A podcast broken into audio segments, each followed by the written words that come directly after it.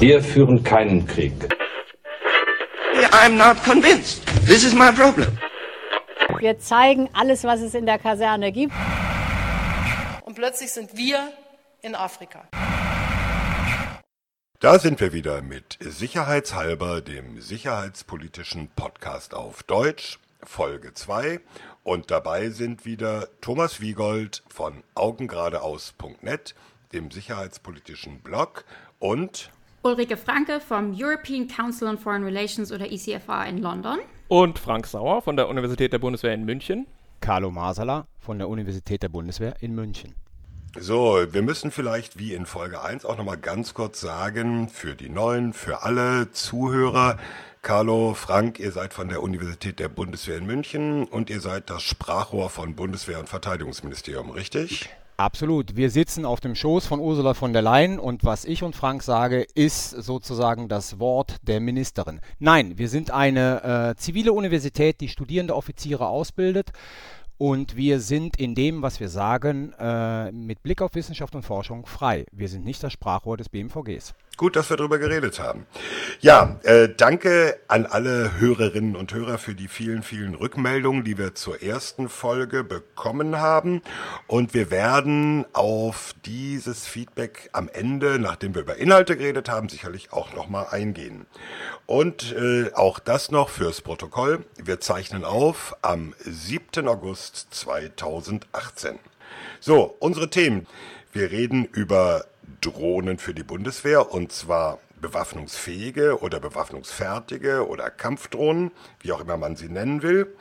Wir reden über die, ähm, ja nicht ganz so neue, aber vergangene Woche veröffentlichte Konzeption der Bundeswehr und schauen dabei insbesondere, äh, insbesondere auf Stichwort Landes- und Bündnisverteidigung und was sind Ad-Hoc-Koalitionen. Und wir reden über eines der im Sommer noch hochgekommenen Themen, nämlich die deutsche Atombombe.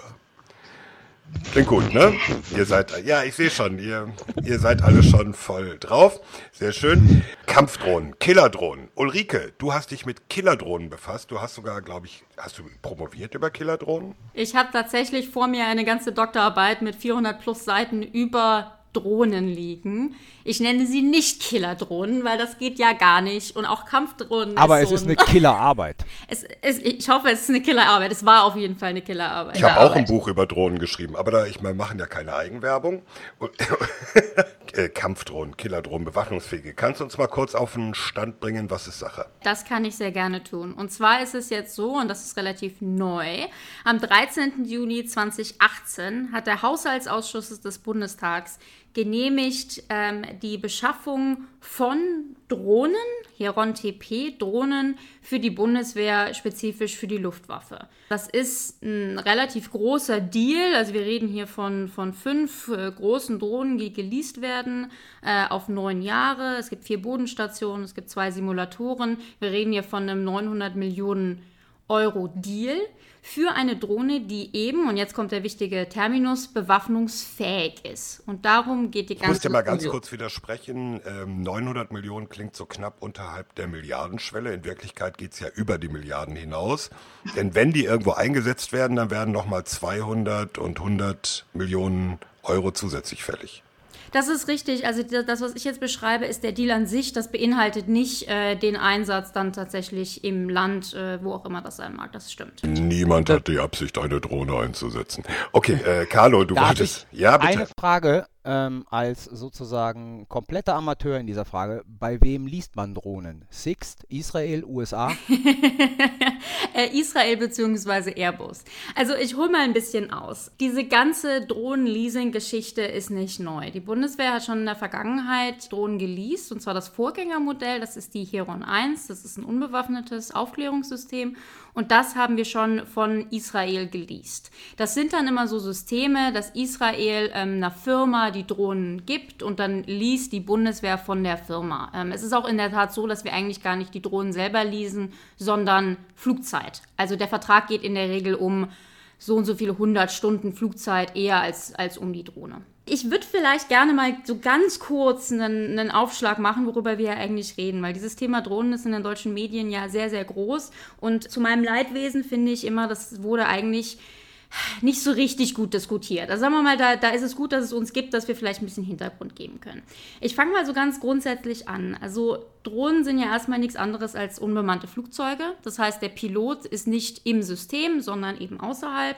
Und die Systeme sind ferngesteuert oder vorprogrammiert. Zunehmend fliegen sie auch automatisiert, wenn nicht gar autonom. Äh, in der Regel machen sie eigentlich alles zusammen in verschiedenen Arten und Weisen.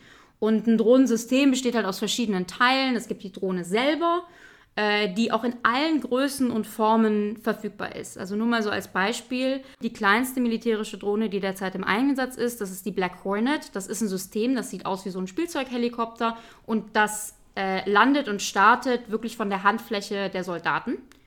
Ähm, und das größte militärische im Einsatz befindliche System ist die Global Hawk, ähm, vielleicht manchen deutschen Hörern auch als Eurohawk ähm, noch in Gedächtnis. Und das ist ein System, das hat halt 40 Meter Spannweite, äh, ist also ähnlich wie so ein äh, kommerzielles Flugzeug. Also es gibt wirklich alle Formen und äh, Designs und Farben. Dann gehört zu so einem Drohnensystem noch unterstützende Systeme. Das sind beispielsweise äh, Bodenkontrollstationen oder auch Systeme, die es einem erlauben, Drohnen zu starten und zu landen. Das geht von Katapulten zu Netzen, solche Systeme.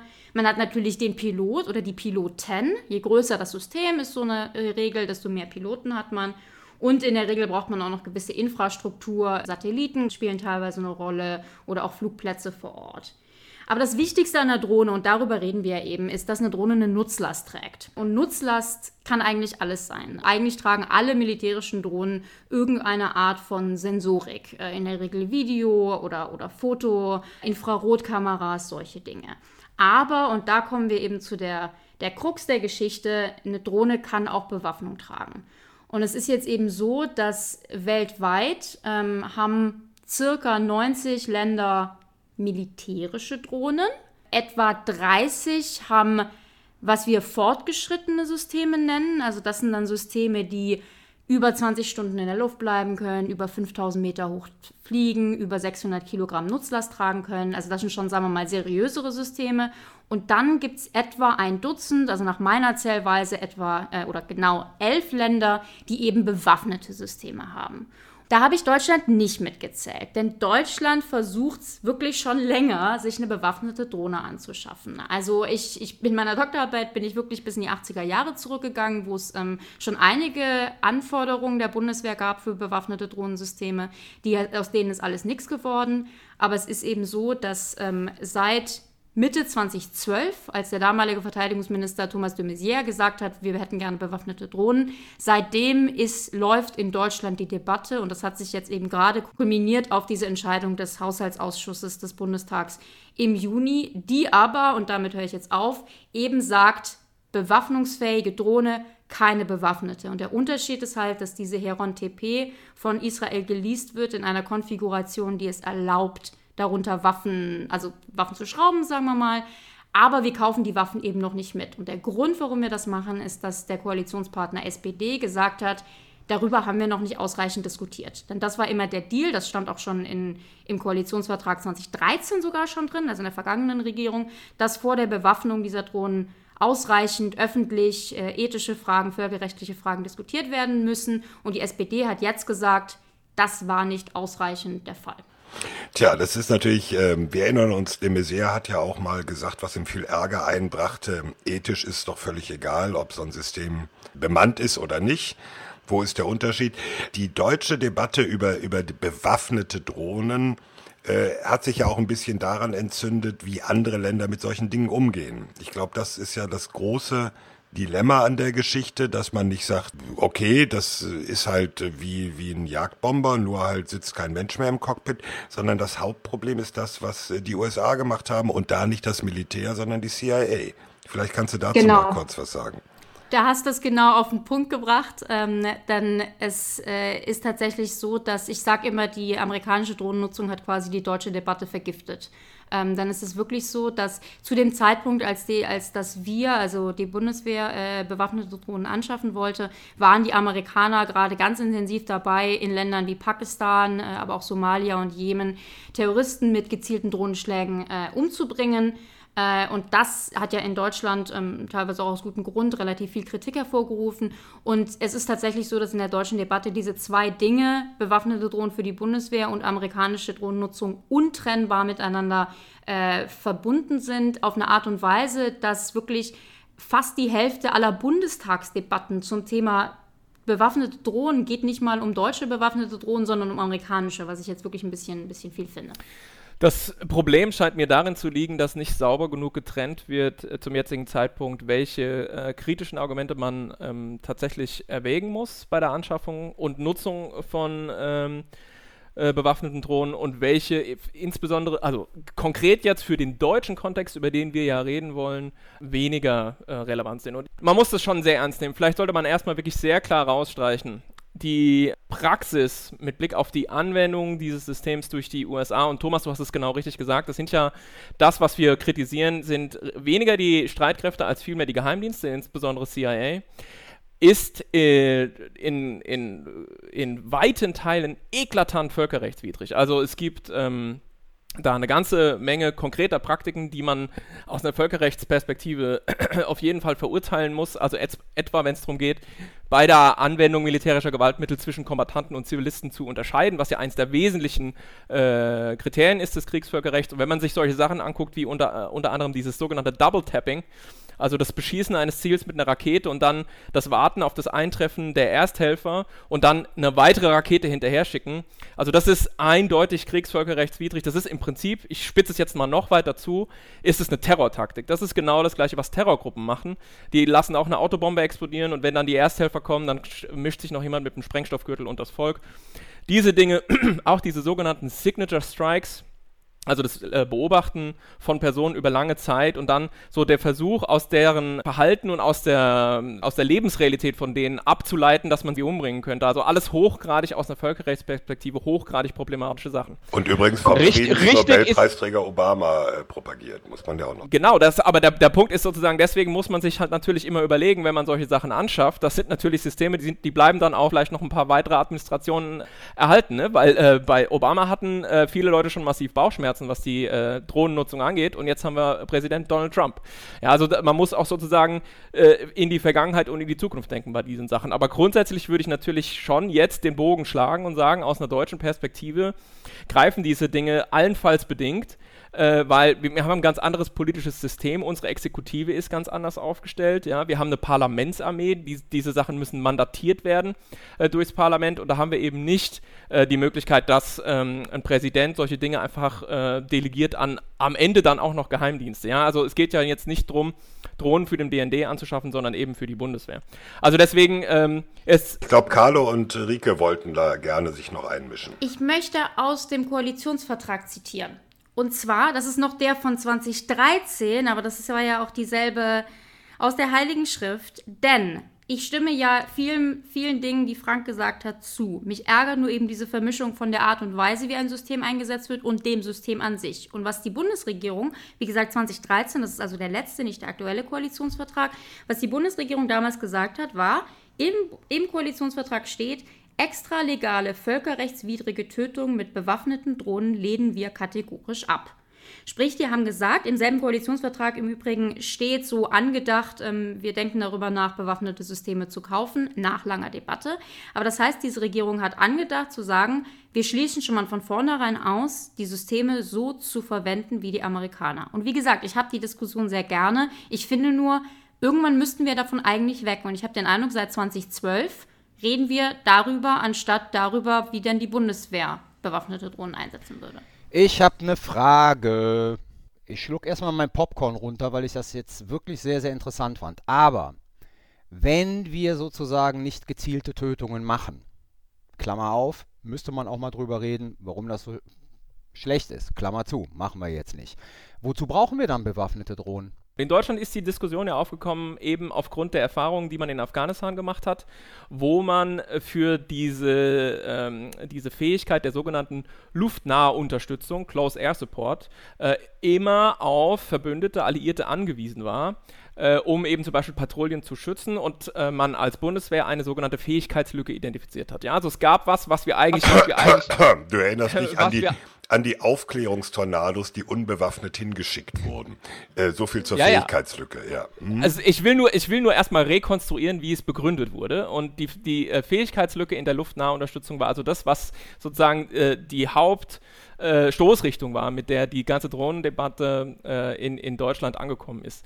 Und weil ich ja hier so des Teufels Advokaten spiele, will ich nochmal ähm, an der Stelle militärisch versuchen, ein Fragezeichen in die Diskussion einzuführen.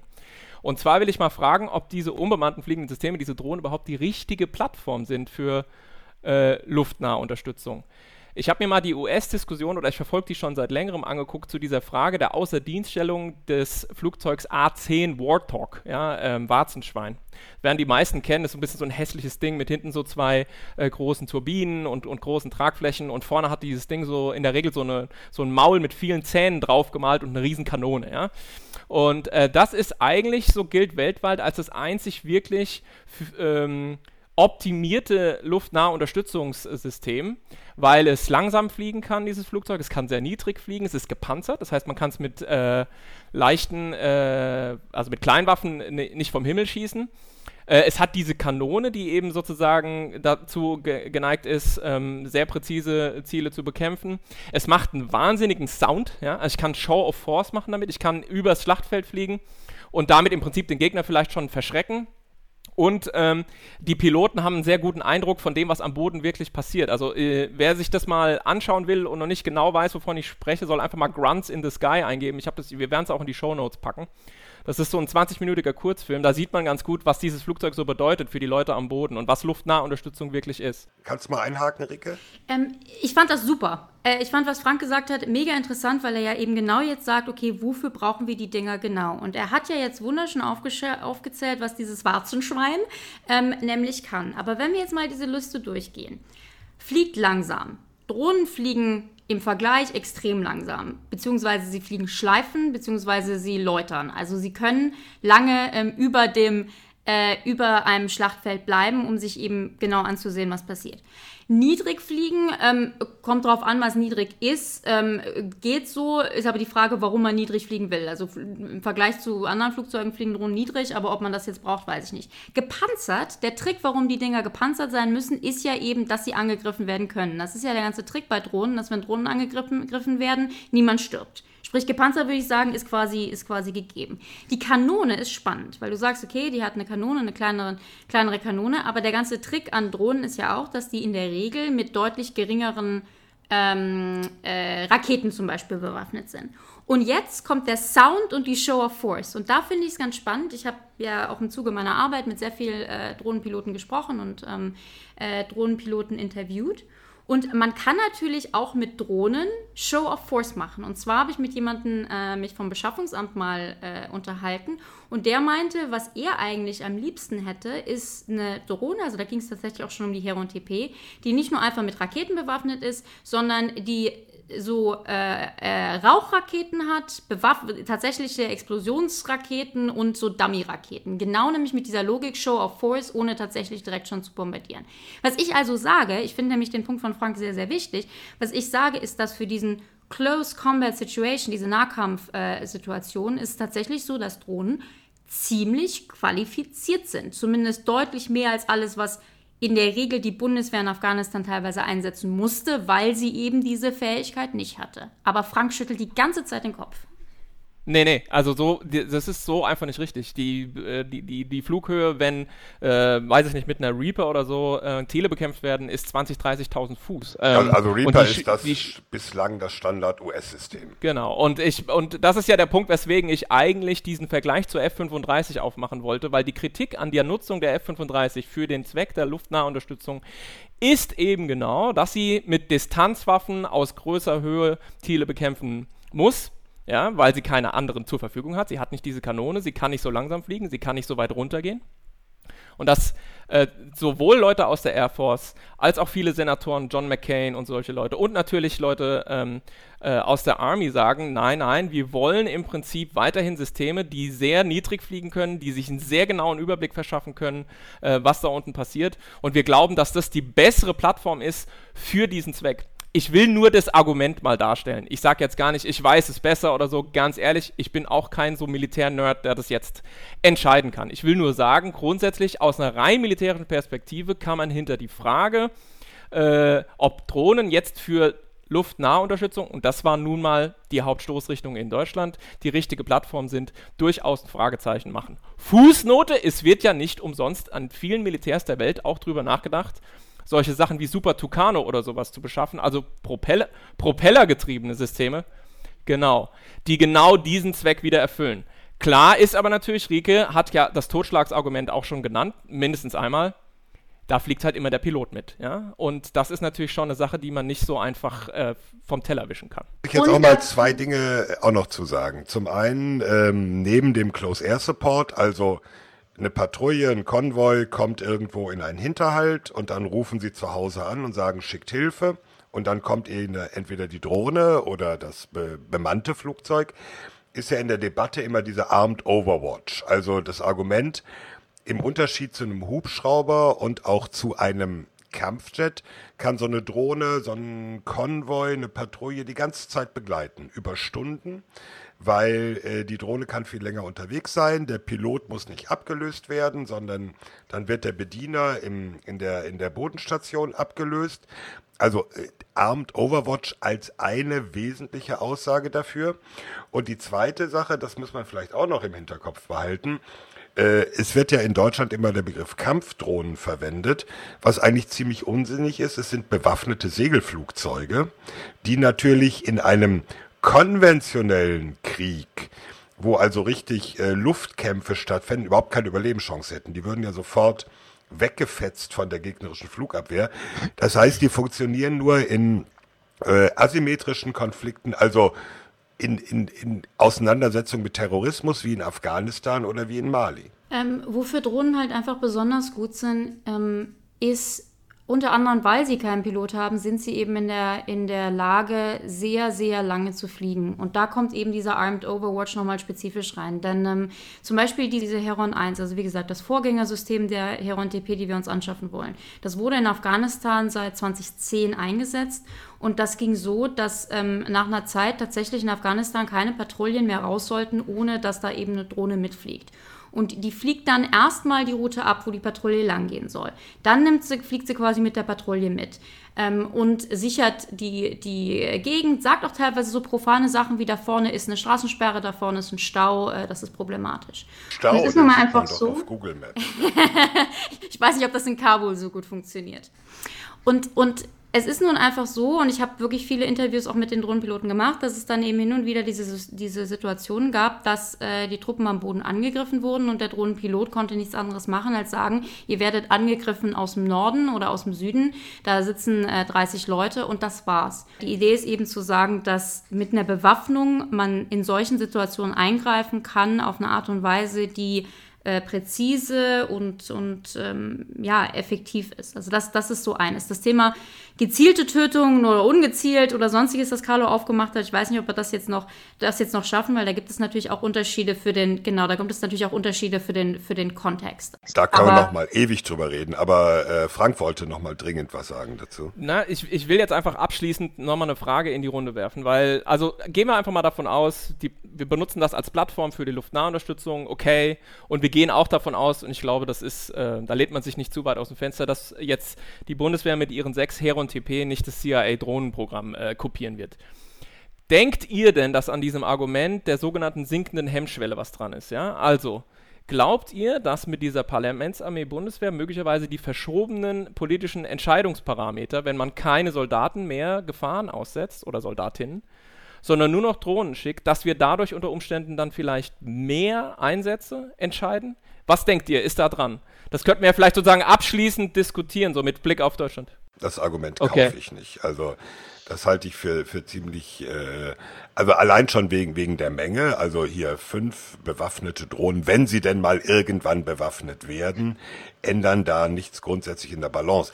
Wir reden ja jetzt nicht darüber, dass äh, die Luftwaffe überwiegend nur noch aus Drohnenschwärmen besteht die äh, von den Herren der schnellen Raumverbände irgendwo aus einer Umlaufbahn in einer anderen Galaxis ferngesteuert werden, um das Risiko zu kein, minimieren. Kein Perry Roden mehr für Thomas, das war's. Nein, das, das war Hitchhiker äh, äh, der Anhalter also, durch die Galaxis. Egal.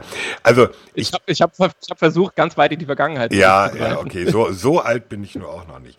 Nein, aber äh, dieses Argument, es sinkt die Hemmschwelle, wenn alles, also da reden wir sicherlich auch später nochmal über eine Automatisierung des Gefechtsfeldes, wo man wirklich genau. die Frage stellen muss, ob eine solche Automatisierung äh, mit, äh, dem, äh, mit der Aussage keine eigenen Verluste mehr das, das verändert. Aber in der Situation sehe ich das noch nicht.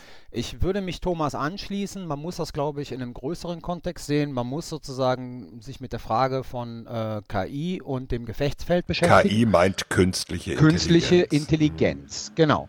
Äh, und im Gefechtsfeld beschäftigen. Ähm, was man natürlich, worauf man vielleicht hinweisen kann, und das meine ich jetzt gar nicht negativ, aber sozusagen mit der Entscheidung des Leasings, der ersten, könnte man sagen, ist ein gewisser Dammbruch erfolgt nach einer Diskussion. Und jetzt müssen wir gucken, was die nächsten Schritte sind. Also wir werden sicherlich die Diskussion um die Bewaffnung bekommen. Ja, und dann im Zuge mit der Automatisierung äh, des Gefechtsfeldes, wie Thomas sagte, wenn sozusagen eine Situation eintritt, in der man die Verluste extrem minimieren kann, würde ich nicht ausschließen, dass auch der Deutsche Bundestag trigger-happy wird, weil man sozusagen deutsche Interessen äh, irgendwo verfolgen kann, ohne das Leben deutscher Soldaten zu riskieren. Finde ich jetzt nichts Schlechtes daran, aber sozusagen die Gefahr besteht.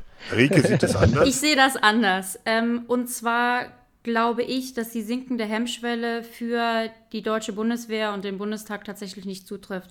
Und zwar, weil Deutschland ein, ein sehr vorsichtiges Verhältnis hat zu militärischen Einsätzen, was ich auch an sich gut finde.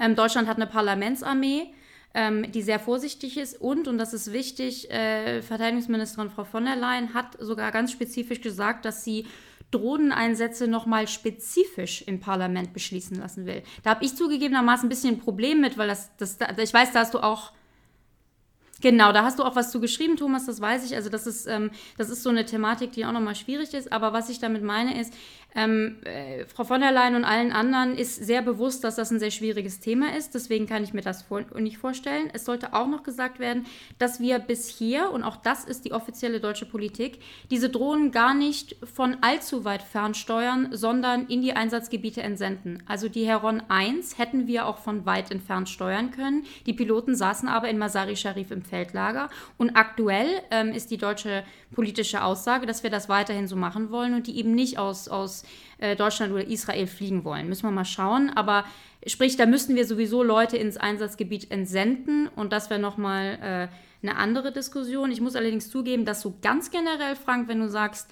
kommt mit Drohnen eine sinkende äh, eine sinkende Einsatzschwelle ähm, oder eine sinkende Hemmschwelle, was Einsätze angeht, International sehe ich das durchaus auch, aber da möchte ich noch ein Gegenargument einschieben und das ist nämlich ein Papier, was ich sehr gerne mag, wo mal jemand argumentiert hat, naja, es kann sein, dass wir einige mehr Operationen bekommen, weil eben sie mit Drohnen möglich gemacht werden. Aber was sind denn eigentlich die Operationen, die wir manchmal gerne machen würden und dann nicht machen, weil wir unsere Leute nicht in Gefahr bringen? Und das sind häufig humanitäre Einsätze in Gebieten, wo wir kein persönliches Interesse haben. Ähm, Frank ist nicht happy im Hintergrund, ich sehe es schon. Ähm, also das sind dann so Sachen wie Darfur und weiteres, wo wir eben nicht eingegriffen haben, äh, weil wir gesagt haben, so wichtig ist es uns nicht. Man kann natürlich das Argument machen, wenn wir mehr Einsätze durch unbemannte Systeme haben können, dann könnten das auch solche sein. Und vielleicht nur noch ganz zum Abschluss, ähm, wir müssen nochmal betonen, bisher ist noch nicht mal entschieden, dass das bewaffnete System kommt. Es ist bisher nur bewaffnungsfähig. Vielleicht kriegt Deutschland gar keine bewaffnete Drohne. Also aber wenn die dass die, ist, wenn nicht alle durcheinander man muss reden. Das Kinder, wo Jawohl, Herr hier? Jawohl. Nicht in der Schule. Also, äh, muss dazu sagen, äh, da, über das System ist entschieden, aber über die Bewaffnung und die Beschaffung der Bewaffnung ist noch nicht entschieden. Das ist ja der Punkt. Äh, so, jetzt könnt ihr alle nochmal dazwischen reden. Nee, nee, aber ich, ich wollte gerade sagen, äh, man muss ja mal klar sagen, diese Salami-Taktik ist jetzt auch so ein bisschen, äh, sagen wir mal, unglücklich. Äh, natürlich äh, wird diese Entscheidung in naher Zukunft anstehen über die Bewaffnung, vermutlich nächstes Jahr. Und man muss ganz klar aus einer SPD-Perspektive sagen, und in der SPD sind ja noch äh, in der Fraktion einige äh, sehr unglücklich mit dieser Entwicklung. An sich muss man die Koalition aufkündigen schätze ich, wenn man das wirklich endgültig verhindern will, oder? Seht ihr das anders? An der Frage der Bewaffnung von Drohnen wird die SPD nicht die Koalition aufkündigen. Also, das ist ja genau das, was ich meine. Also man müsste die Koalition aufkündigen. Dass Sie wird dem nach langer Diskussion zustimmen. Genau. Und dann ist es im Prinzip so, dass die Sache endlos verzögert wurde und ja, einen Haufen, vielleicht hätte man es billiger kriegen können, wenn man halt die schmerzhafte Diskussion gleichgeführt hätte bis zum Schluss. Oder aus SPD-Sicht vielleicht noch einen cleveren Kuhhandel ähm, ähm, ja, äh, damit ist, glaube ich, aus SPD-Sicht der clevere Kuhhandel, wie es jetzt Was kriegen Sie denn für diese, für diese, Erstmal eine, mal, Verzögerung. Diese Verzögerung? Erstmal eine Verzögerung. Okay, ja. so, wir haben jetzt ganz viel, wir haben, wir haben Rammstein nicht erwähnt, da reden wir auch nochmal gesondert drüber, also die europäische US-Drohnensteuerungszentrale sozusagen und der Knotenpunkt. Das lassen wir außen vor, weil wir wollten über deutsche Drohnen reden. Aber ähm, Rika hat mir gerade eine sehr schöne Überleitung geliefert zum nächsten Thema, nämlich äh, die Zurückhaltung der Bundesregierung und vor allem auch des Parlaments, wenn es um Auslandseinsätze der Bundeswehr geht. Und ähm, da, ja, vielleicht habt ihr da ja auch ähm, eine Ansicht zu. Da habe ich ja mal in die neue Konzeption der Bundeswehr geguckt, die am Freitag erschienen ist, wie gesagt. Äh, Konzeption der Bundeswehr muss man jetzt nicht erklären, ist eines dieser Grundlagendokumente, wo im Wesentlichen drin steht, ähm, was soll denn die Bundeswehr tun, wofür haben wir die überhaupt und so weiter. Und ähm, da steht, das fand ich eine ganz interessante Sache, da bin ich durch ein Interview mit dem neuen Generalinspekteur äh, Eberhard Zorn draufgekommen. Da steht drin, ja, Deutschland wird sich an internationalen Einsätzen beteiligen, wie bisher im Rahmen so von internationalen Organisationen, also UN, Vereinte Nationen oder EU oder natürlich vor allem NATO, aber auch OSZE, aber auch Ad-Hoc-Koalitionen. Auffällig ist dabei, äh, es gibt einen oder es wird angelegt ein neuer Typ von internationaler Zusammenarbeit. Das ist deswegen ein bisschen auffällig. Es gilt ja für die Bundeswehr der Grundsatz Never do it alone. Also im Unterschied zu den Amerikanern, den Briten, den Franzosen wird es nach derzeitiger Politik nie passieren, dass die Bundesregierung vorschlägt und der Bundestag beschließt, wir schicken, weiß ich nicht, ein Kampftruppenbataillon irgendwo hin, weil wir da internationale Krisen bewältigen. Es gibt da eine Ausnahme von der Regel, da geht es um nationale Evakuierungs- und Rettungseinsätze. Wenn also deutsche Staatsbürger irgendwo in Afrika oder sonst wo als Geiseln genommen werden, dann kann äh, die Bundesregierung teilweise sogar mit nachträglicher Zustimmung des Bundestages erst, da das KSK losschicken und, und Panzergrenadiere und Fallschirmjäger und was weiß ich. Aber der Grundsatz ist never do it alone, sondern mach es zusammen mit Verbündeten. Und da kriegen wir jetzt so eine neue zusätzliche Qualität, weil Verbündete sind dann eben nicht nur die in diesen festen Organisationen, also NATO, EU, Vereinte Nationen, sondern auch so eine Koalition der Willigen. Ein Beispiel haben wir dafür schon, das ist die Anti-ISIS-Koalition. Vor allem mit den Überwachungs- und äh, Aufklärungsflügen über Syrien und dem Irak, Counter Daesh. Damit fing das eigentlich praktisch an. Und das, so ist mein Eindruck, wird so ein bisschen der neue zusätzliche Normalfall. Aber äh, Carlo, du wolltest da jetzt einhaken. Ja, ähm, erstens glaube ich nicht, dass das der neue zusätzliche Normalfall wird, sondern das wird eher die Ausnahme bleiben. Äh, zweitens, was an der KDB im Vergleich zum Weißbuch interessant ist, ich habe das gerade nochmal nachgelesen. Im Weißbuch werden diese Ad-Hoc-Koalitionen als eine Möglichkeit sozusagen erwähnt. Natürlich hinter VN, NATO und EU. In der KDB wird das auch so gemacht, aber es wird noch hinzugefügt, dass möglicherweise die Bundesrepublik Deutschland sich als Rahmennation dort beteiligen wird. Das heißt, die Führung auch in solchen Ad-Hoc-Koalitionen übernehmen könnte. Das ist in der Tat ein neuer Zungenschlag. Also bisher war das sozusagen im, im Weißbuch war das das Anerkennen bestimmter Formen militärischer Kooperation, die existieren. Und sozusagen die sich aus meiner Sicht als sinnvoll erwiesen haben und immer häufiger werden. Jetzt sozusagen wird angedeutet, Deutschland könnte den Lead sogar gegebenenfalls übernehmen. Wie gesagt, ich glaube, das sollte man nicht zu hoch bauschen, weil es sozusagen eher eine Ausnahme als die Regel bleiben wird. Aber meines Erachtens, es ist eine Anerkennung der Tatsache, dass die meisten Operationen genau so mittlerweile stattfinden. Und jetzt muss man zwei Sachen unterscheiden.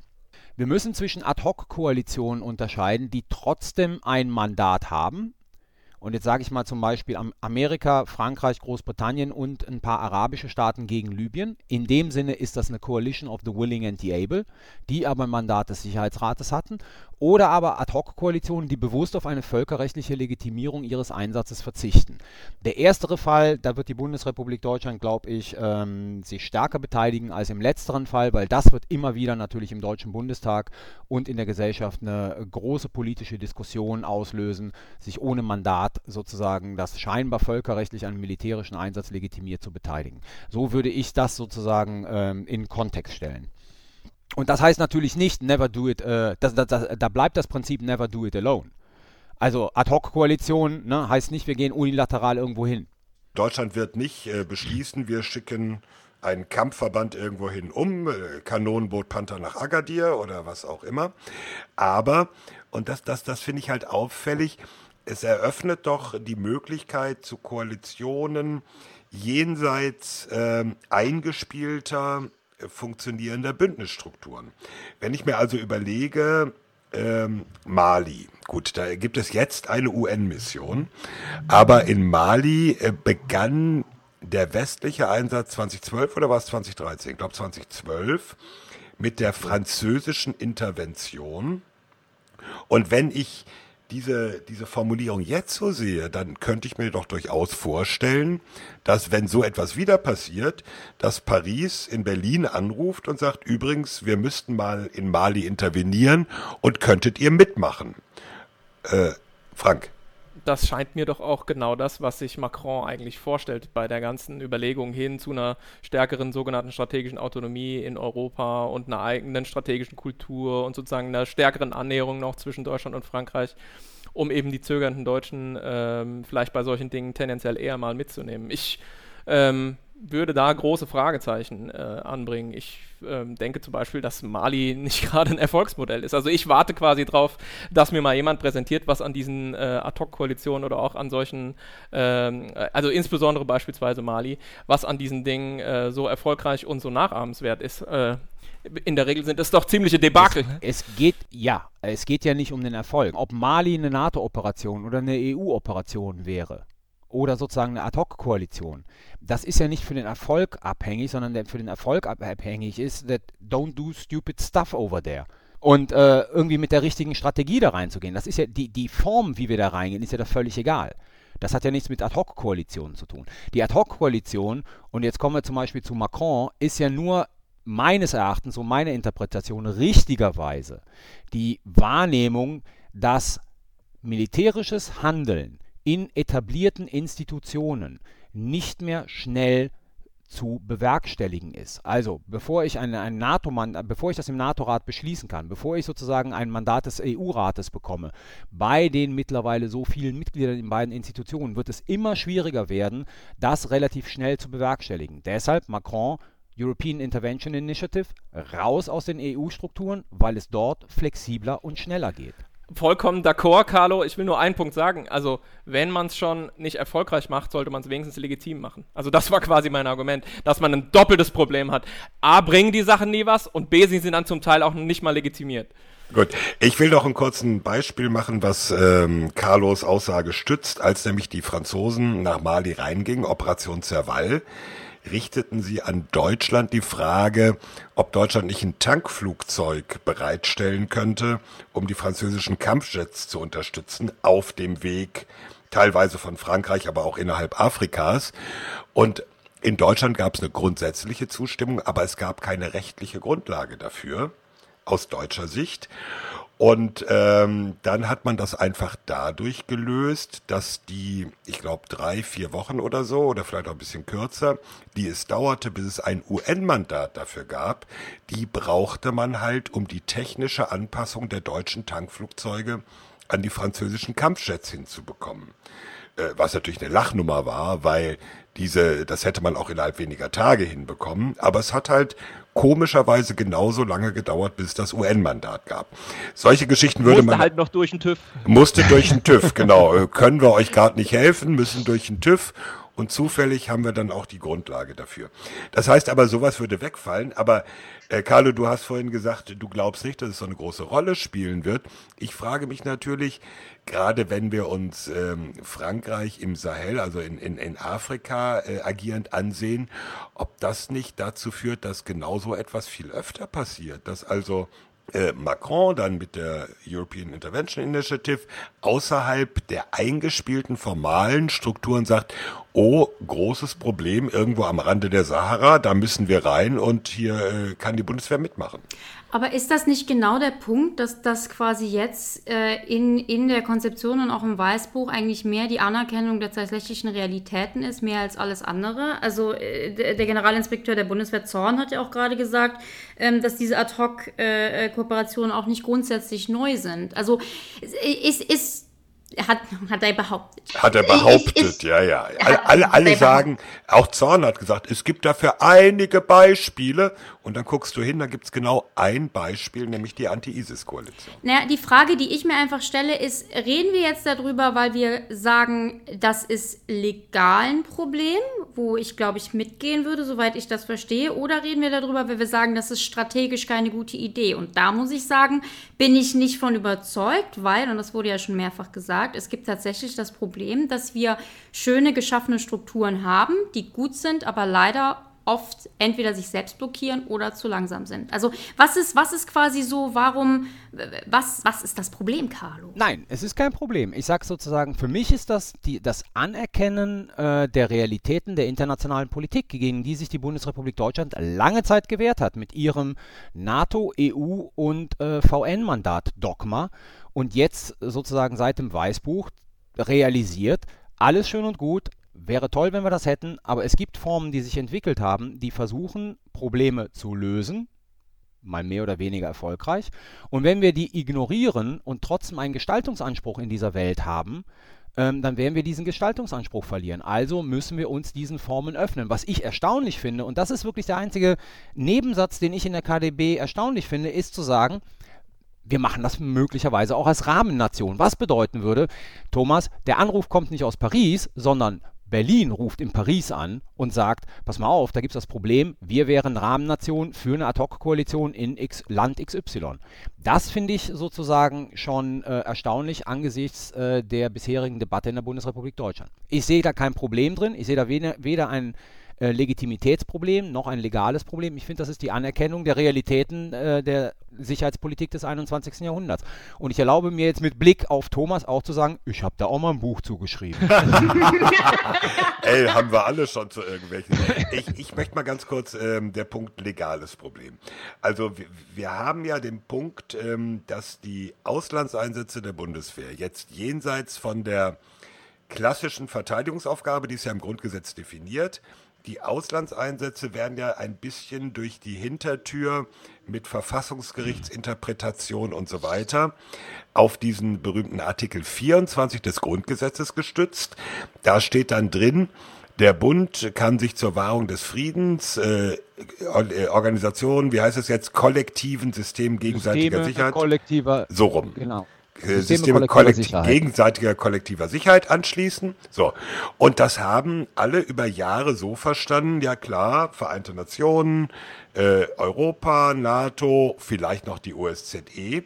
Und jetzt kommen wir auf einmal und sagen, na ja, dann interpretieren wir es mal noch ein bisschen anders und sagen, wenn meine Kumpels mitmachen, ist das auch ein System kollektiver Sicherheit. Ist ein bisschen einfach, ja, aber, oder? Ja, aber Thomas, mal ganz einfach. Wir haben die Vereinten Nationen. Für die Bundesrepublik Deutschland würde dies bedeuten, äh, sozusagen ihre Teilnahme an äh, militärischen Operationen abhängig zu machen von dem Vetorecht von fünf Staaten im Sicherheitsrat der Vereinten Nationen ohne sozusagen offizielles Mitspracherecht.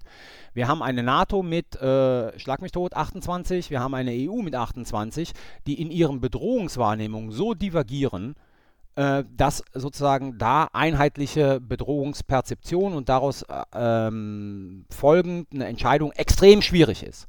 So, da können wir uns jetzt sehr auf diesen sehr legalen äh, äh, Paragraphen und äh, der Interpretation zurückziehen. Oder wir können sagen ganz einfach, ja, bevorzugt wollen wir das, aber wir müssen trotzdem handlungsfähig bleiben. Und handlungsfähig zu bleiben heißt, okay, die Grenze ist unilaterale Operationen. Das entspricht nicht mehr der deutschen Kultur. Ja, aber sozusagen ähm, dann zu sagen, es gibt neue Formen und denen müssen wir uns öffnen, weil die Handlungsfähigkeit garantieren. So, das ist. Frank Ja, also es- Es, es gab ja die Rückmeldung, wir seien uns zu einig gewesen, alle in Folge 1. Deswegen will ich hier gleich mal sagen, also mit äh, Carlos Hurra-Interventionismus bin ich nicht einverstanden. Äh, ich, ich glaube auch, dass es eigentlich nicht in sich nicht schlüssig ist. Du kannst nicht auf der einen Seite von einem Gestaltungsanspruch sprechen und, und im gleichen Atemzug sagen, und das sind eben die Realitäten und diesen Realitäten fügen wir uns. Ja? Also entweder man gestaltet oder man passt sich einfach nur den Realitäten an. Man kann ja diese ganzen Strukturen vielleicht auch einfach besser machen, sodass sie dann besser funktionieren. Und dann ist man genau darauf, äh, was du jetzt skizziert hast, gar nicht angewiesen. Aber die Diskussion nochmal beiseite lassend, wie denkt ihr denn, ist, würde sowas überhaupt politisch äh, funktionieren in Deutschland? Ich kann mir das überhaupt nicht vorstellen, dass sowas, wie du es jetzt geschildert hast, Carlo, Berlin ist Rahmennation für Ad-Hoc-Koalition XY im Jahr, sagen wir mal 2021, ruft in Warschau und Paris an und sagt, auf geht's Leute, wir fliegen. Das, ist, das, das kann ich mir absolut nicht vorstellen. Es geht in Deutschland nie durch. Und aus gutem Grund. Ich habe ja auch gesagt, ich, ich habe ja auch gesagt, ich finde diesen Satz sozusagen zwar bemerkenswert, ich würde ihn aber nicht zu hoch ziehen, weil er die Ausnahme bleiben wird in Deutschland. Er wird die extreme Ausnahme bleiben. Und Thomas hat so eine Ausnahme gerade eben erwähnt. Ähm, das ist die Anti-Daesh-Operation gewesen, also Anti-ISIS-Operation. Das sind das sind sozusagen extreme Fälle, in denen die Bundesrepublik Deutschland, würde ich sagen, bereit wäre, äh, solchen Koalitionen äh, beizutreten.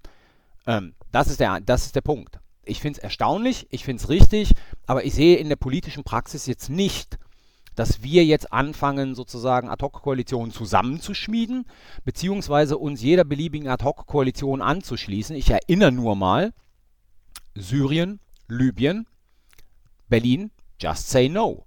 Ja, meines Erachtens auch Ad-Hoc-Koalitionen, auch wenn sie sozusagen äh, ein anderes Mandat hatten. Aber wir sind extrem zurückhaltend in sowas. Also es wird nicht sozusagen in einem äh, Happy äh, Interventionismus enden, in dem die Bundeswehr jetzt weltweit unterwegs ist. Oh, der Anti. Bis wir Drohnen haben. Dann kommen wir nämlich wunderbar auch zu äh, dem anderen Thema, was wir uns noch vorgemerkt haben. Wir gestalten und dazu hätten wir auch gern die deutsche Atombombe, oder? Ja, absolut. Also So als Gestaltungsmerkmal für absolute Ausnahmefälle. ne? Es, es, es passt ja auch, dass diese Diskussion in diesem Sommer wieder hochpoppt, wo wir ungefähr 39 Grad jeden Tag haben, dass wir dann sozusagen über atomare deutsche Sprengköpfe mit großer Hitze nachdenken. Nein, also im Prinzip, äh, worauf sich das bezieht, Thomas, ähm, das ist den meisten äh, Hörern ja auch nicht entgangen. Äh, wir haben letzte Woche zwei Artikel einen im Cicero, einen in der Welt am Sonntag äh, von Christian Hacke, einem emeritierten Professor für Politikwissenschaft der Universität Bonn gehabt, in dem er sehr wortgewaltig äh, eine deutsche Nuklearwaffe äh, forderte, darüber ähm, resonierte, dass Deutschland nicht mehr auf die USA bauen könnte und dass die einzige Konsequenz daraus sei, dass Deutschland seine eigene nukleare äh, Abschreckungsfähigkeit herstellen müsste. Hacke knüpft damit an eine Diskussion an, die vor zwei Jahren passierte, und zwar im Umfeld der Wahl Donald Trumps. Interessanterweise, das war mir damals entgangen, bereits zwei Tage vor der Wahl, vor der US-Wahl, hat Henrik Müller im Spiegel einen Kommentar geschrieben, in dem er gesagt hat, naja, wenn Trump gewählt wird, mit Blick auf das, was Trump im Wahlkampf zu Europa und der NATO, nämlich alles komisch, alles blöd und sozusagen die Zahlen zu wenig und ich sehe nicht ein, Sicherheit für jemanden zu bieten, der zu wenig zahlt. Wenn der jetzt gewählt werden sollte, dann müsste Deutschland anfangen, möglicherweise über deutsche Nuklearwaffen zum eigenen Schutz und zur Abschreckung nachzudenken. Und dann im Umfeld der Trump-Wahl gab es dann sehr prominente Stimmen, wie Berthold Kohler in der FAZ, oder aber äh, im politischen Raum ähm, Roderich Kiesewetter, Obmann der äh, CDU-CSU-Fraktion für Außenpolitik, die in Interviews und Beiträgen im Prinzip drei Punkte gemacht haben. Ich beziehe mich jetzt auf Kiesewetter. Ähm, man müsse jetzt mit Blick auf die Wahl von Trump und die Unwägbarkeiten anfangen, über deutsche Nuklearwaffen, europäische äh, Abschreckung und keinen weiteren Verzicht auf deutsche Atomtechnologie nachdenken. Kiesewetter hat dann ein bisschen zurückgerudert ähm, und sich kapriziert auf die Frage, ähm, Deutschland sollte doch die französischen und britischen Nuklearwaffen mitfinanzieren, mit Blick sozusagen auf eine europäische Abschreckung. Es gibt auch ein ähm, Gutachten des, des, Wissenschaftlichen Dienstes des Deutschen Bundestages, das sagt, das ist völkerrechtlich völlig in Ordnung. Das werden wir auch in die Shownotes stellen. Und damit verebbte dann aber irgendwie diese Debatte. Also es gab noch so ein paar Akademiker wie äh, Maximilian Terhalle, die dann sozusagen in das gleiche Horn gestoßen haben, deutsche Nuklearwaffen. Es gab äh, bedeutungslosere Akademiker wie Frank Sauer, Carlo Masala, dann aus Frankfurt noch Gunther Hellmann und Reinhard Wolf, die im Spiegel einen Beitrag geschrieben haben, zu sagen, Deutschland braucht keine Nuklearwaffen. Der Punkt ist, diese Diskussion um deutsche Nuklearwaffen ist völlig absurd äh, aus vielerlei Gründen. Da könnte man legale Gründe ins Feld führen, da könnte man moralische Gründe ins Feld führen oder ich würde realpolitische Gründe ins Feld führen. Sie ist einfach Kokolores. Aber Sie macht einen Punkt auf, an dem wir weiter diskutieren sollten, nämlich die Frage, wie steht es denn um eine europäische Abschreckungsfähigkeit, weil in der Tat die letzten zwei Jahre seit der Wahl Trumps gezeigt haben, so ganz kann sich Europa auf die Vereinigten Staaten in dieser Frage nicht mehr verlassen. Ehe Frank interveniert, jetzt noch kurz die Frage, äh, legal sollten wir noch kurz erwähnen, Deutschland kann nicht einfach hingehen und sagen, ey, wir haben die Technik, wir haben das Know-how, also bauen wir jetzt die Bombe. Right? Na, es, gibt, es gibt zwei Sachen, die dagegen stehen. Das eine ist, Deutschland müsste zunächst einmal aus dem Atomsperrvertrag aussteigen. Und damit, das fände ich ja super, befände sich die Bundesrepublik Deutschland in einer Linie mit dem einzigen Staat, der das 2003 bereits gemacht hat, nämlich Nordkorea. Wir wären dann richtig gute Buddies. Halte ich für problematisch. Äh, das zweite ist, Genauso problematisch, wir müssten den 2 plus 4 Vertrag, der zur deutschen Wiedervereinigung geführt hat, den müssten wir mal nachverhandeln. Das heißt, wir müssten mit den... Genau, wir bauen wieder eine Mauer die Wiedervereinigung, die Wiedervereinigung wird rückgängig gemacht, dann könnten wir das machen. Nein, realistischerweise, wir müssen uns mit den USA, Russland, Frankreich und Großbritannien zusammensetzen und sagen, so Leute, die Situation hat sich geändert. Wir fühlen uns von euch Russen bedroht. Wir trauen euch Amerikanern nicht mehr. Deswegen wollen wir deutsche Nuklearwaffen haben. Da wäre ich gerne Mäuschen bei diesen Verhandlungen, die, glaube ich, sozusagen im Nichts enden würden. Das sind die zwei legalen Sachen. Also von daher schon auf dieser legalen Seite keine Chance, äh, deutsche Nuklearwaffen zu erwerben, wenn wir nicht zu einem Vorbildstaat wie Nordkorea oder Pakistan werden wollen und das Ganze geheim und illegal machen wollen. Ja, ich wollte eigentlich nur sagen, dass ich zu Atomwaffen auch ein Buch geschrieben habe. äh, nee, aber ich meine, vielleicht spiele ich mal kurz den Carlo und äh, sag einfach noch zwei Sätze dazu, warum es natürlich auch sicherheitspolitisch ähm, also katastrophal wäre und ähm, unfassbar dumm. Äh, allein nur dieses Setzen dieser Signale, glaube ich, ist mit Blick auf äh, ähm, ja, unsere Freunde und Verbündeten in der Welt ähm, äh, keine, kein guter politischer Move. Äh, die Vorstellung, dass Deutschland mit Nuklearwaffen bewaffnet wäre in Europa, äh, glaube ich, ähm, jagt vielen, äh, äh, insbesondere mittel- und osteuropäischen Staaten, äh, Schauer über den Rücken. Und äh, insofern würden wir uns, das ist, glaube ich, so äh, Carlos Kernargument, was ich äh, jetzt an der Stelle dann doch tatsächlich mal voll und ganz teile, wir würden uns also wirklich nur ins eigene Fleisch schneiden. Die Kosten wären deutlich höher als der sehr zweifelshafte, ja schon auch aus völkerrechtlichen und äh, ethischen Gesichtspunkten Nutzen, den man draus zieht. Also es ist eine, es ist eine totale Nonsensdiskussion. Na, dann brauchen wir okay. gar nicht so lange drüber reden, Rike. Genau, ich wollte da nämlich sehr wohl drüber reden und zwar deswegen, weil ich weiterdenken wollte. Ähm, wir haben uns alle darauf geeinigt, die deutsche Atomwaffe ist Unsinn. Aber wie sieht es denn mit dieser europäischen aus? Und ich frage deswegen, weil ich habe damals diesen Sachstand vom Wissenschaftlichen Dienst, ähm, ich habe ihn sogar vor mir liegen, der kam ähm, im Mai 2017 eben auf Anfrage von Roderich Kiesewetter raus, äh, sehr intensiv gelesen. Und das, da geht es eben wirklich um deutsche und europäische Kofinanzierung ausländischer Nuklearwaffenpotenziale. Und was ich so interessant fand, das sind irgendwie so äh, 10, 11 Seiten, was ich so interessant daran fand, war, ich habe das gelesen und ich hatte, ich las zwischen den Zeilen die ganze Zeit die Frage des wissenschaftlichen Dienstes, warum wollen wir das denn machen? Denn, wie der wissenschaftliche Dienst auch richtig schreibt, äh, relativ am Ende, ist, dass doch die französischen und quasi auch britischen Atomwaffen doch eigentlich für die europäische Abschreckung schon zur Verfügung stehen. Es ist nämlich so, und ich zitiere jetzt mal hier, Ginge es Deutschland um eine rechtliche und/oder politische Zusicherung des nuklearen Schutzschilds durch Frankreich, Großbritannien, so bliebe festzuhalten, dass die französische und die in die NATO-Planung einbezogenen britischen Atomwaffen immer schon als Teil einer europäischen Abschreckungsstrategie verstanden wurden. Und der Punkt für mich ist eigentlich folgender. Ich kann mir tatsächlich kein Szenario ausdenken, in dem Deutschland eine Atombombe bräuchte, also einsetzen wollen würde, in dem nicht gleichzeitig Frankreich derart tangiert ist, dass sie auch eingreifen. Und das meine ich jetzt nicht politisch im Sinne von, das sind doch unsere besten Freunde, wie wir das mit den USA machen. Ich kann mir in der Zukunft vorstellen, eine, eine Situation, in der Deutschland quasi angegriffen wird und die USA ähm, haben sich so weit isoliert, dass sie sagen, das interessiert uns nicht. Aber ich kann mir tatsächlich auf dem europäischen Kontinent keine Situation vorstellen, in der Deutschland eine Atomwaffe bräuchte und einsetzen würde, aber Frankreich und Großbritannien säßen daneben und würden sagen, ist uns egal. Und deswegen finde ich diese Diskussion so erstaunlich. Ähm, und da würde ich jetzt wirklich mal gerne ein Szenario oder, oder eine, eine, Reaktion von euch haben. Nein, ich glaube, wenn ich da mal einhaken darf, das Problem ist, dass wenn wir nicht eine Art nukleare Teilhabe an äh, britischen oder französischen Atomwaffen hätten im Falle einer europäischen Nuklearstrategie, sich die machtpolitischen Gewichte natürlich nochmals verändern würden in Europa, denn sicherheitspolitisch wären wir dann abhängig von Frankreich und Großbritannien.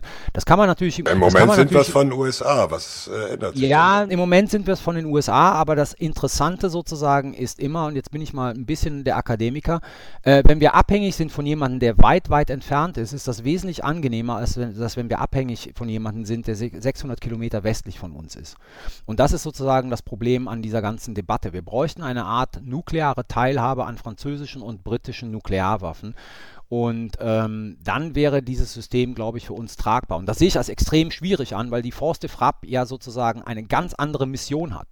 Ja, also sozusagen, das, das können wir nicht mit den britischen Nuklearwaffen vergleichen, das können wir nicht mit den äh, amerikanischen Nuklearwaffen vergleichen und deren Nuklearstrategie. Die Force de Frappe ist eine rein nationale Geschichte und solange die Franzosen das nicht verändern, steht dem, also steht einer europäischen Nuklearstrategie extrem viel im Wege. Das ist nur einer der Stumbling Blocks. Ich würde da noch mehr sehen, aber die Natur der Force de Frappe, so wie sie damals von de Gaulle betrieben worden ist, und man erinnert sich, bevor de Gaulle an die Macht kam, gab es deutsch-italienisch äh, französische Verhandlungen über die Entwicklung gemeinsamer Nuklearwaffen. Franz Josef Strauß, ne, die Älteren von uns werden sich noch daran erinnern. Ähm, der war daran damals beteiligt. De Gaulle hat das abgebrochen und ist auf die rein nationale Schiene gegangen. Und die Natur der Force de Frappe ist eine nationale. Und da haben wir sozusagen ein großes Problem. Aber wofür brauchen wir es denn? Also ich bin noch nicht mal so richtig sicher, dass ich dir da 100% zustimme, was die Förste Frapp angeht. Ähm, zum, zum einen auch, weil es ja im Vertrag von Lissabon, also EU-Vertrag, eine europäische Bündnisklausel gibt, wo sich die Franzosen nicht nuklear irgendwie rausgenommen haben. Aber sagen wir mal, okay, fein, ich akzeptiere das. Aber meine Frage ist, mach doch mal den Fall, warum steht Deutschland mit einem ähm, mit einer nuklearen Teilhabe in Europa besser da als mit der aktuellen Situation, wo Frankreich und Großbritannien Nuklearwaffen haben und meiner Meinung nach, und vielleicht bin ich dazu blauäugig, du darfst mich gerne belehren, doch eine Art nuklearen europäischen Schutzschild derzeit schon liefern. Der ist expressis verbis so nie formuliert worden. Erstens. Zweitens, eine nukleare Teilhabe hat ja drei Komponenten. Die erste lassen wir mal weg, das ist die Stationierung. Ja? Die zweite ist, äh, die, das sind die Konsultationen und die dritte ist daraus abgeleitet die gemeinsamen Übungen. So, Punkt 2, Punkt 3 würden fehlen. Das heißt, Paris würde entscheiden und man könnte dann natürlich im guten Glauben sagen, naja, was immer die Franzosen bedroht, sozusagen bedroht uns auch. Aber das ist für ein Land, mein Take, wie die Bundesrepublik Deutschland eigentlich keine tragbare Situation als eine der drei europäischen Hauptmächte. Und jetzt meine ich europäisch den Kontinent und nicht die EU, weil die Briten sind ja auf dem Weg nach draußen. So, was heißt das jetzt? Also, äh, keine deutsche Atombombe, aber auch nicht einfach sagen, die Briten, die Franzosen werden schon richten, sondern?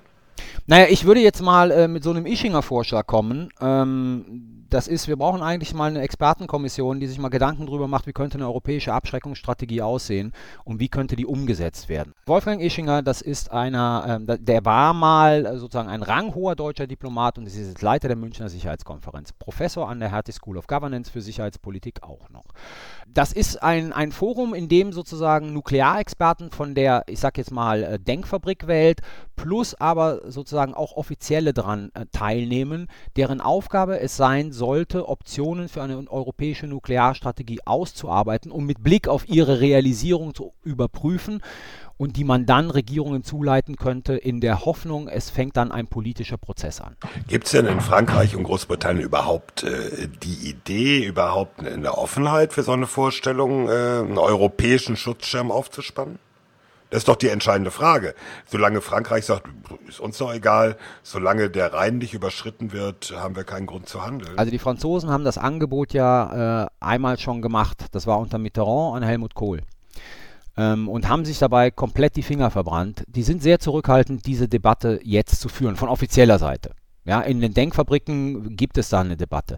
In Großbritannien, da kann Rike vielleicht mehr dazu sagen, weiß ich es nicht. Aber bei den Franzosen ist es so, ähm, die sind einmal sozusagen von den Deutschen gebissen worden und sind jetzt extrem zurückhaltend, diese Debatte nochmal hochzuziehen. Ich glaube, Frankreich würde in diese Debatte einsteigen, wenn andere anfangen würden, das ernsthaft zu debattieren.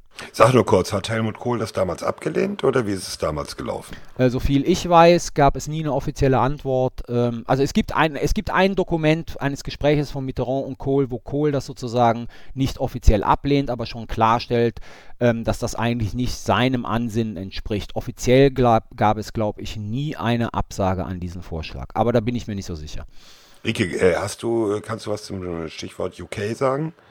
die brennen natürlich drauf, aus Europa rauszugehen und natürlich äh, ihre nukleare Macht Europa zur Verfügung zu stellen, nehme ich an. ja, also mit der EU sollten wir dann nicht kommen. Ich muss zugeben, habe ich hier ähm, zu dem Thema eigentlich noch nicht wirklich gehört. Also diese nukleare Teilhabe mit Deutschland ist nicht was, was hier in, in den Kreisen diskutiert wird, zumindest meiner Meinung nach. Ähm, Insofern ich, so, insofern, ich weiß es nicht. Ich finde aber weiterhin, auch wir in der Runde, wir halten uns zu sehr mit den Fragen der Praktikabilität aus und wie das denn aussehen könnte. Aber ich habe weiterhin noch nicht so richtig gehört, warum wir das brauchen. Schweigen. Stell dir einfach. Ja. Nein, ich meine, ähm, wenn, also, jetzt nochmal Praktikabilität weg. Es ist der erklärte Anspruch, Europas strategisch autonom zu werden. Europa weiß zwar noch nicht ganz genau so, was das im Detail bedeutet, aber ich würde jetzt mal sagen, im Detail würde es bedeuten, unabhängig von den Vereinigten Staaten von Amerika zu werden. In sicherheitspolitischen Fragen. Dazu gehört eine Nuklearstrategie. Wir leben in einer nuklearen Welt. Wir haben sozusagen mit Russland einen Staat, der über Tausende von Atomwaffen verfügt. Ähm, da wäre es schon meines Erachtens sinnvoll, wir hätten eine europäische Nuklearstrategie. Und okay. nicht davon auszugehen, naja, wenn irgendwas passiert, sind, ist Frankreich und Großbritannien ohnehin auf unserer Seite und wird so reagieren, wie wir uns das gerne wünschen. Vielleicht reagieren die auch so, wie wir uns das nicht wünschen. Und wir haben keinen Einfluss drauf. Deshalb europäische Nuklearstrategie. Okay, verstanden. Gefällt mir natürlich besonders gut, weil du quasi sagst, es geht nicht darum, dass Deutschland äh, das braucht, sondern du sagst Europa, Stichwort strategische Autonomie, über die über ich auch gerne nochmal ähm, in einer anderen Folge ganz spezifisch diskutieren würde. Im Zuge dieser strategischen Autonomie Europas sollten wir über eine Nuklearstrategie nachdenken und da würde es Sinn machen, Nuklearstreitkräfte ähm, zu europäisieren. Greifen das Thema in 30 Jahren dann wieder auf. Ja, wunderbar. Ich möchte nur kurz daran erinnern, gestern war der Jahrestag äh, des Abwurfs der Hiroshima-Bombe. Und ich möchte nur kurz daran erinnern, es gibt natürlich einen Versuch, ein weltweites Atomwaffenverbot äh, umzusetzen, wo eigentlich eine Mehrheit von Staaten in der UN sagt, äh, wollen wir. Äh, die NATO will es nicht. Gut. Das wollte wir, ich nur wir sollten haben. über das Thema Nuklearwaffen äh, in der internationalen Politik, Nuklearrüstungskontrolle einfach nochmal gesondert diskutieren. Ja, also es gibt so viel, über das wir gesondert nochmal reden sollen. Das ja, wir, ist, wir, werden ja auch noch genug Zeit haben. Oh ja, das ist super. Wir könnten nämlich irgendwann demnächst noch eine Folge machen. Äh, ehe wir das äh, darüber reden, äh, Rike, Sagst du uns mal kurz, worüber wir jetzt eigentlich geredet haben die ganze Zeit? Ja, ich tue mir mit meinem Fazit heute sehr, sehr schwer, weil wir hatten ganz schön viel Kontroverse und jeder scheint mindestens ein Buch oder eine Doktorarbeit über die verschiedenen Themen geschrieben zu haben. Also, Thema Nummer eins: bewaffnete Drohnen für die Bundeswehr. Ähm, eigentlich sind wir uns bei weg von der amerikanischen Nutzung und den Fokus auf den, äh, die amerikanische Nutzung. Wir brauchen eine deutsche Diskussion. Ähm, Konzeption der Bundeswehr, Ad-Hoc-Koalitionen sehen wir als Anerkennung der tatsächlichen Realitäten, aber doch zumindest auf wackeligen legalen Füßen. Und bei Nuklearwaffen sehe ich gewisse mehr Einigkeit, nämlich Deutschland braucht und kriegt keine Bombe. Aber wir sind der Meinung, Thema strategische Autonomie Europas, eine europäische Nuklearstrategie und dann eben potenzielle europäische nukleare Teilhabe könnte durchaus Sinn machen. Insofern von, von sicherheitshalber der Auftrag an die europäische Politik, mach doch mal. Super. Das wird die europäische Politik zum Beben bringen. Okay, danke dafür. Äh, Frank, du hast dir die äh, Hörerinnen, Kommentare, Reaktionen genauer angeguckt auf Folge 1. Sagst du uns mal kurz, äh, haben wir das richtig gemacht letzte Mal? Ja, ich glaube schon. Also man muss klar sagen, die, die Rückmeldungen haben uns ja nicht nur in ihrer Anzahl, sondern auch mit Blick auf den überwältigenden positiven Tenor wirklich überrascht. Ähm, also wer es uns nicht glaubt, einfach mal bei Augen geradeaus oder bei iTunes in die Kommentarspalten gucken. Also wir hatten eine Träne im Knopfloch und haben uns sehr gefreut. Wir wussten natürlich, dass wir in eine Lücke vorstoßen, aber dieses Interesse, ähm, das wir jetzt gefunden haben und diese enorm große Bereitschaft, äh, sich darauf einzulassen, ist doch eine positive Überraschung. Allerdings ist es auch ein Vertrauensvorschuss, denke ich, und ähm, Deswegen dachten wir nach Folge 1, als wir so uns angeguckt haben, ähm, die Rückmeldung und auch unsere eigene Manöverkritik gemacht hatten, ähm, dass wir an ein paar Stellen noch besser werden müssen. Und das sind äh, insbesondere drei Punkte, die will ich jetzt ganz kurz abhandeln. Das ist die Technikfrage, es ist die Länge des Podcasts und das Format. Also vielleicht ganz kurz zur Technik. Äh, wir sind inzwischen auf iTunes bei SoundCloud und der RSS-Feed ist äh, am Start. An Spotify arbeiten wir auch. Äh, wir werden bald alle bessere Mikrofone haben. Wir wollen außerdem Kapitelmarken haben. Ja, also wenn man sagt, äh, mich interessiert jetzt nur das Thema deutsche Atombombe, dann kann man direkt zum Thema 3 springen. Äh, wir wollen schauen, ob wir das mit dieser Folge schon einführen. Mal gucken, ob es klappt. Das wären so die technischen Fragen. Ein Satz zur Länge. Äh, wir werden versuchen, auch zukünftig über eine Stunde möglichst nicht hinauszugehen. Das ist heute schon mal krachend gescheitert, aber wir ähm, geloben Besserung. Und drittens Format. Also ich denke grundsätzlich, alles, was uns so entgegenschlug, war schon, dass dieses informative und auch so ein bisschen lockere, unterhaltsame Gespräch unter uns, also glaube ich, das richtige Format ist. Was wir aber besser machen müssen, ist tatsächlich so erklären. Und ich denke, wir haben das diesmal jetzt schon besser hinbekommen und wollen es auch in Zukunft zur Hand haben, dass wir so ein paar Fachbegriffe aufschlüsseln, nochmal sagen, wer ist denn dieser Herr Ischinger zum Beispiel? Um, einfach um, ja, so hat Carlo Masala das ja gesagt in der ersten äh, Folge, äh, nicht nur einen Podcast zu machen für Expertinnen und Experten, die das alles schon wissen und die Diskussion interessiert, sondern eben auch für äh, Zuhörer, die das, ähm, die ein Interesse haben und die wir mitnehmen wollen, um eben den Kreis der Diskutierenden zu erweitern. Das ist ein gewisser Spagat. Ich hoffe, er ist uns einigermaßen gelungen heute. Lasst uns wissen, ob ihr das auch so seht. Wir haben außerdem es richtig gemacht. Wir haben diesmal die drei Themen genannt, die wir behandeln wollen am Anfang. Und äh, Rike hat wie immer ähm, unnachahmlich ihr Fazit gezogen. Wir hatten ein bisschen mehr Kontroverse drin diesmal. Ähm, das wird, glaube ich, so bleiben. Äh, wir haben außerdem auch geplant, wenn mal gar keine Kontroverse in Sicht ist, vielleicht mal Gäste einzuladen in, in der späteren Folge. Und ähm, in diesem Sinne denke ich, ähm, wir sind auf einem guten Weg. Ich hoffe, die Hörerinnen und Hörer sehen das auch so. Äh, ich möchte nochmal ganz klar sagen, bitte alle, ähm, äh, die in Kontakt bleiben wollen, tut das unbedingt. Wir freuen uns über Rückmeldungen, am besten auf Twitter als Sicherheitspod.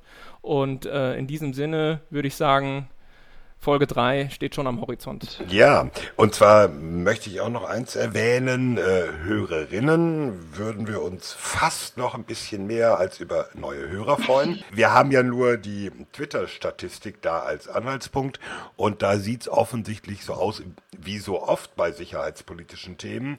Die Jungs äh, sind alle dabei, die Mädels eher weniger. Äh, naja gut, jetzt kann man auch sagen, bei uns ist das Verhältnis auch... Äh, nicht ganz so ausgewogen. Gut, es ist wie es ist. Wir freuen uns Bei über den neue. Fantastischen Vier ist die Frau die wichtigste Rolle. Ah, boah, kann Ja, jetzt, ja. jetzt kann ich eigentlich gar nichts mehr dazu sagen. Deep Cut. Gut, äh, nochmal kurz sicherheitshalber kann man hören, abonnieren, iTunes, Soundcloud, ECFR-Webseite, augengeradeaus.net Webseite. Ja, und an dieser Stelle auch unser Dank an Katharina vom ECFR. Die hat nämlich das Problem, das alles in eine technisch hörbare Form zu bringen. Unser ganzes Gesabbel und manchmal zu laut und manchmal zu leise. Da bedanken wir uns ganz herzlich für. Äh, und dann sollten wir noch sagen, die nächste Episode, also Nummer drei, planen wir am 27. August aufzunehmen, also in knapp drei Wochen. Wir versuchen mal in diesem Drei-Wochen-Rhythmus einfach ein bisschen reinzukommen. Wir freuen uns über Reaktionen, wir freuen uns äh, aufs Zuhören dieses Mal und beim nächsten Mal. Und es verabschieden sich Thomas Wiegold auf Twitter at Thomas-Wiegold. Ulrike Franke auf Twitter und auch sonst im Leben meistens als Rike Franke unterwegs. Frank Sauer auf Twitter at Dr. Frank Sauer. Carlo Masala auf Twitter at Carlo Masala 1. Na denn, tschüss. Tschüss. Tschüss.